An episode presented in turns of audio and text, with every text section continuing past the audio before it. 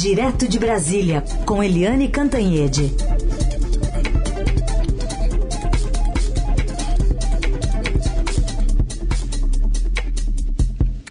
Eliane, bom dia.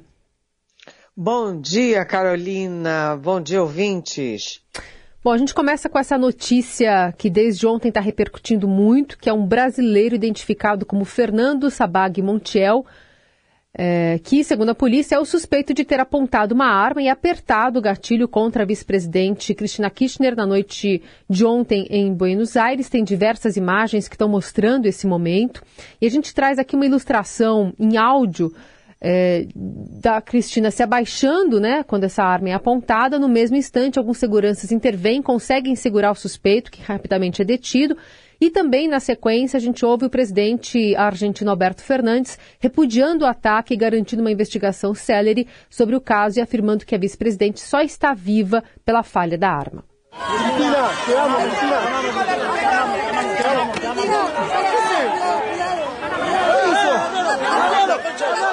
Este hecho es de una enorme gravedad. Es el más grave que ha sucedido desde que hemos recuperado nuestra democracia. Cristina permanece con vida porque por una razón todavía no confirmada técnicamente, el arma que contaba con cinco balas no se disparó pese a haber sido gatillada. Este atentado merece el más enérgico repudio de toda la sociedad argentina, porque estos hechos afectan nuestra democracia. A intolerância, né, trans, é, transbordando as barreiras, né, a intolerância que acaba sendo democrática nesse sentido. É, e num momento muito dramático da Argentina, a Argentina que era uma pérola aqui no, no nosso subcontinente, né, no Cone Sul, a Argentina que hoje está afundada em crise econômica, crise política, crise social, ah, com o peso argentino completamente é, destroçado pela inflação, é, pela, pela, enfim, pela sucessão de erros que os governantes argentinos vêm cometendo ao longo do tempo, inclusive o casal Kirchner. É muito triste acontecer uma coisa dessas, porque a violência política, é, enfim, não é contra só uma pessoa, né? É contra um país, né? É contra a humanidade. Você é, reagir assim é, é, é inacreditável. Todos os é, principais presidenciáveis brasileiros, né, desde o é, ex-presidente Lula, que é o favorito, passando pelo presidente Jair Bolsonaro na condição de presidente da República, é, Simone Tebet, o Ciro Gomes, todos foram solidários com a Cristina Kirchner, é, rechaçaram esse tipo de violência e a gente fica pensando, né? É o maior, como disse o ex-presidente Macri, que aliás é adversário político da Cristina Kirchner, a gente fica, é, eles ficam dizendo e nós pensando, né? Até onde vai chegar tudo isso? Até onde vai chegar tudo isso? Foi o maior, o pior atentado é, político na Argentina desde a redemocratização, a suada redemocratização argentina. E hum, isso reflete aqui no Brasil, reflete o medo.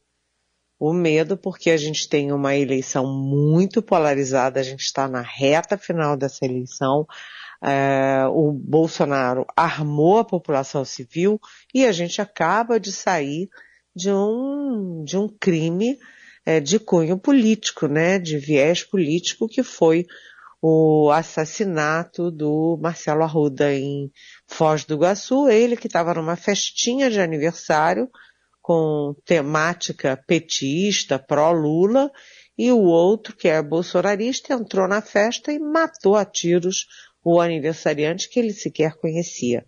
Então, é, é, serve de alerta, serve de solidariedade e certamente é, está havendo nessa altura contatos entre as autoridades argentinas e brasileiras para apurar quem é esse brasileiro, se ele agiu sozinho, se há conexões é, políticas, se há outras pessoas envolvidas.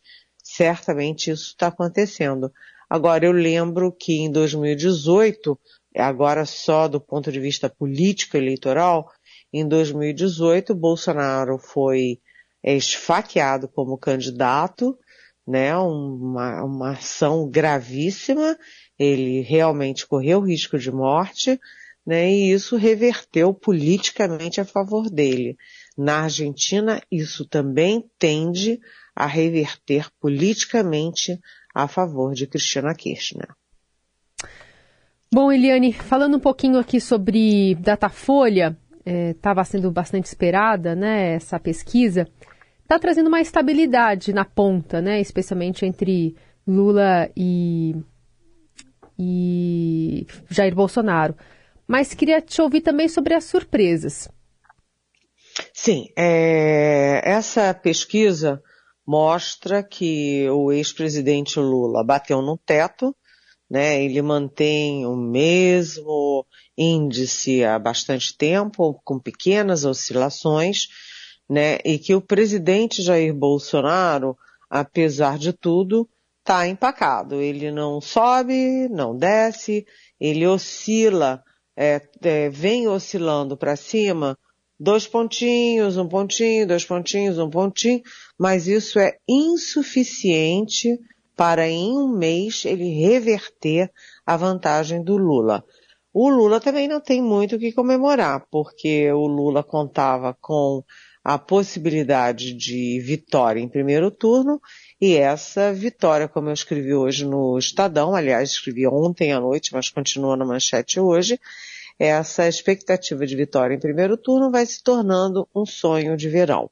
Em maio, o Lula tinha 54% das, das, dos votos válidos, em junho 53%, em julho 52%, na primeira pesquisa de agosto 51%, e agora, no comecinho de setembro, ele tem 48% dos votos válidos.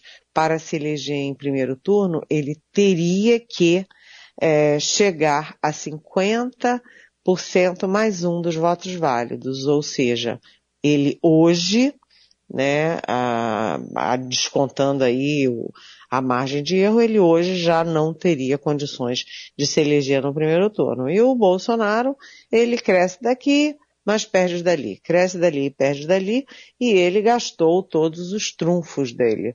Né? Por exemplo, é, ele conseguiu é, mudar a lei eleitoral, né? estourar o teto de gastos, estourar a responsabilidade fiscal, conseguir 41 bilhões alegando emergência, mas isso não interferiu decisivamente para é, mudar o jogo. E aí eu cito os dados da, de quem ganha o Auxílio Brasil.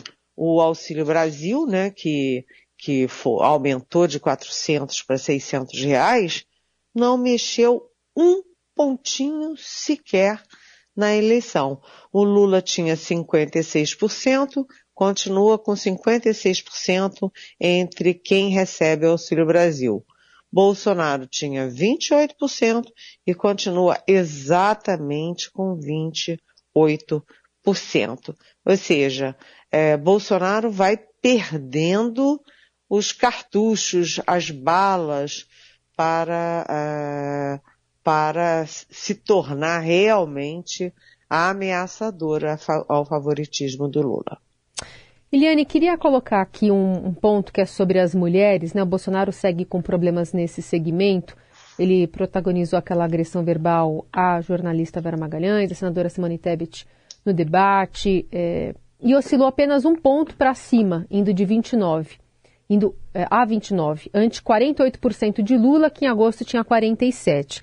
E ontem, na live semanal, o presidente Bolsonaro disse que uma notícia boa para a mulher é beijinho ao introduzir dados sobre violência contra ela.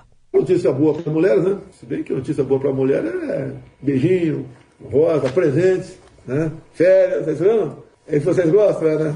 Eu também gosto.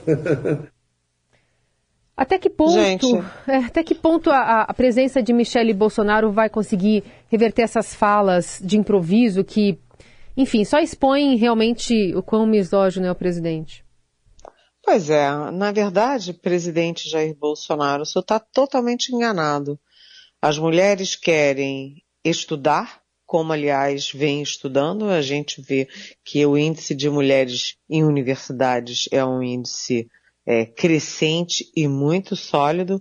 As mulheres querem emprego, as mulheres querem renda igual a dos homens, porque isso é uma das questões é, da nossa nossa é, batalha de renda igual, né? Trabalho igual, renda igual, capacidade igual, renda igual.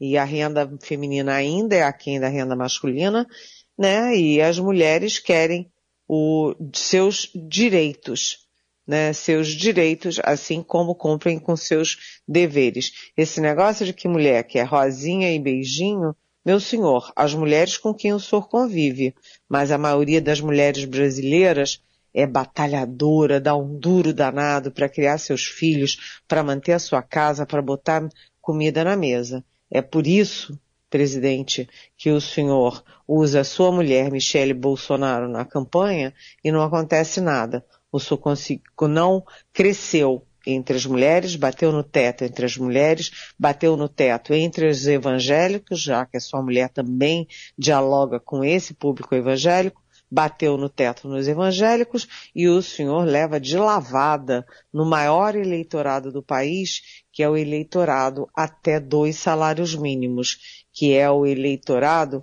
que sabe como é duro é, viver nesse país, como é duro você é, dar mínimas condições de, é, de competição e de sobrevivência para os seus filhos.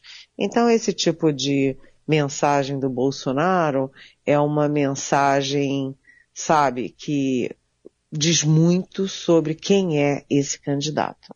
Liane Cantanhede, direto de Brasília, agora de olho num possível, ou cada vez mais possível, segundo turno nas eleições presidenciais, não, Eliane?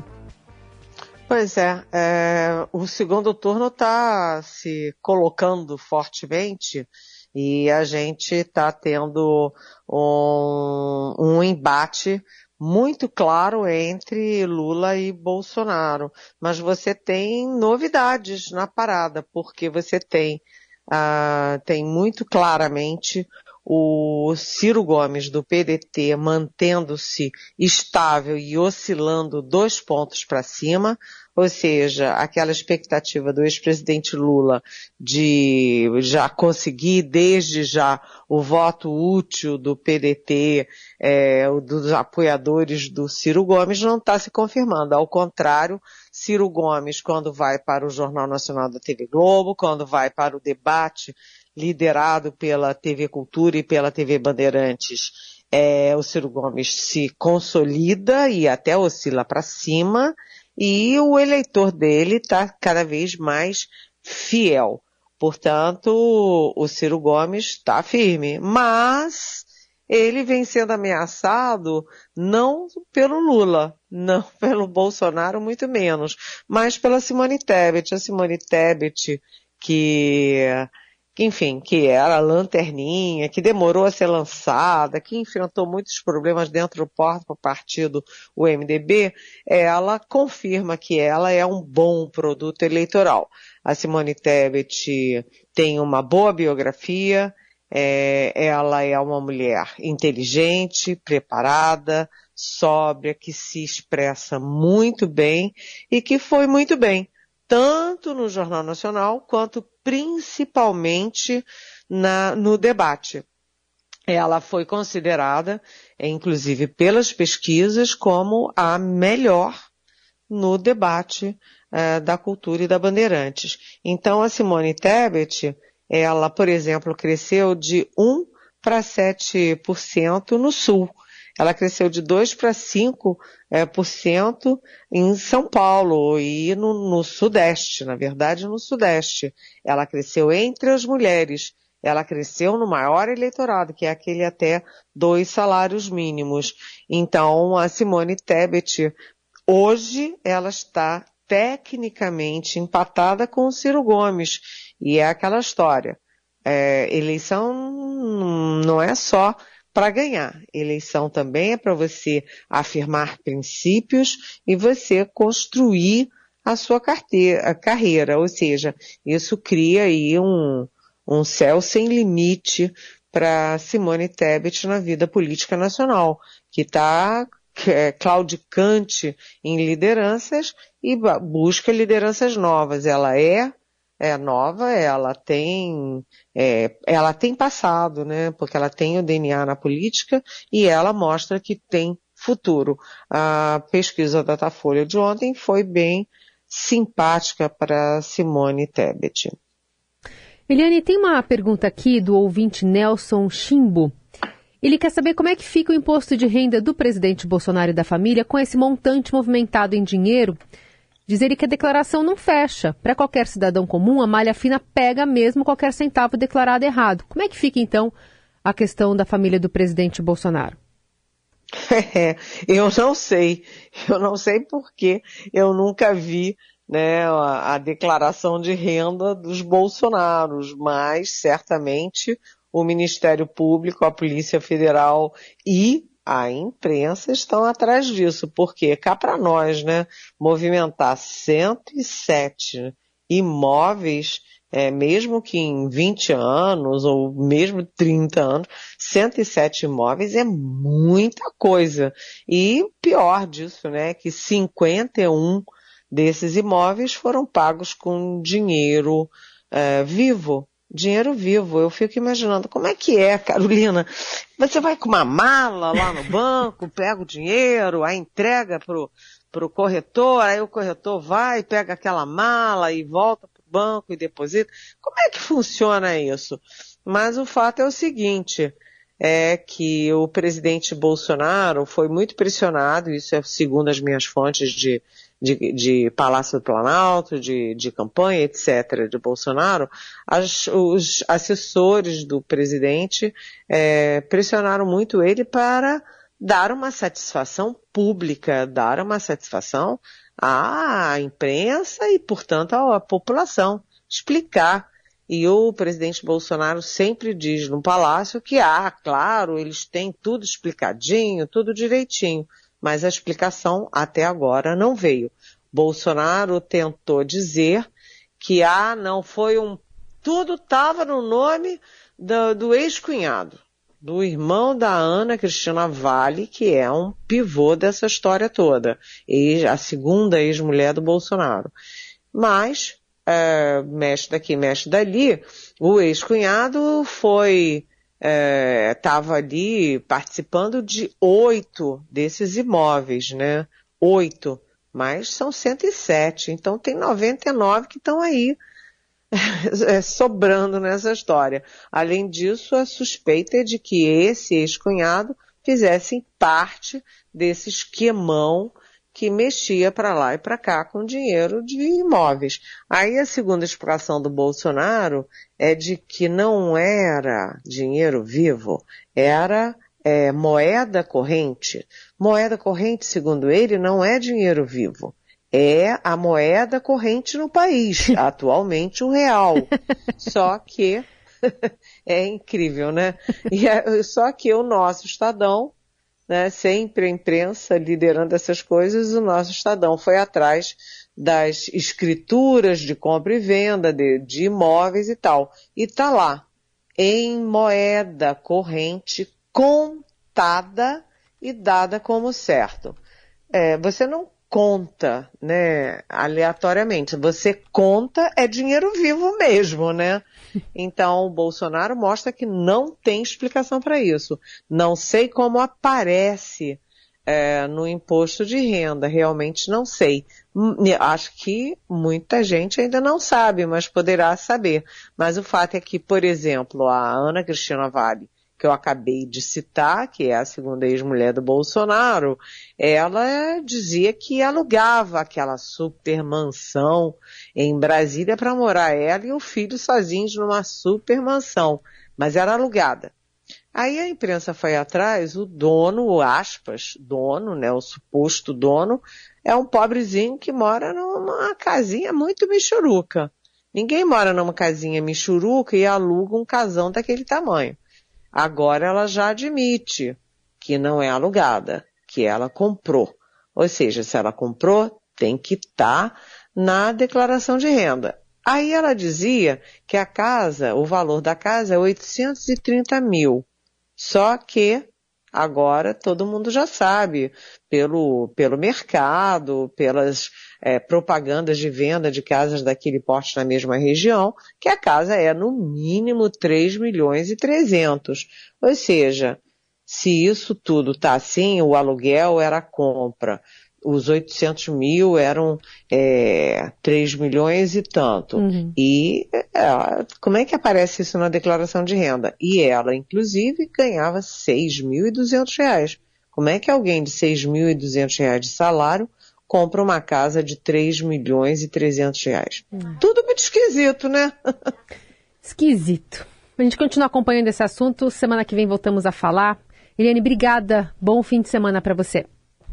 Tá, só para concluir, uma, um, uma, um aspecto importante da pesquisa Datafolha de ontem é o Sudeste, né? Uh, o Sudeste que é chave. O Lula ganha em todas as regiões, está tá à frente em todas as regiões, mas ele caiu quatro pontos no Sudeste e o Bolsonaro subiu quatro pontos. Então, tem oito pontos de diferença numa região que é super, super importante porque reúne 43% dos votos do país. Mas isso é só para concluir. Até segunda-feira. Beijão, Carolina. Beijão. E bom fim de semana para todo mundo.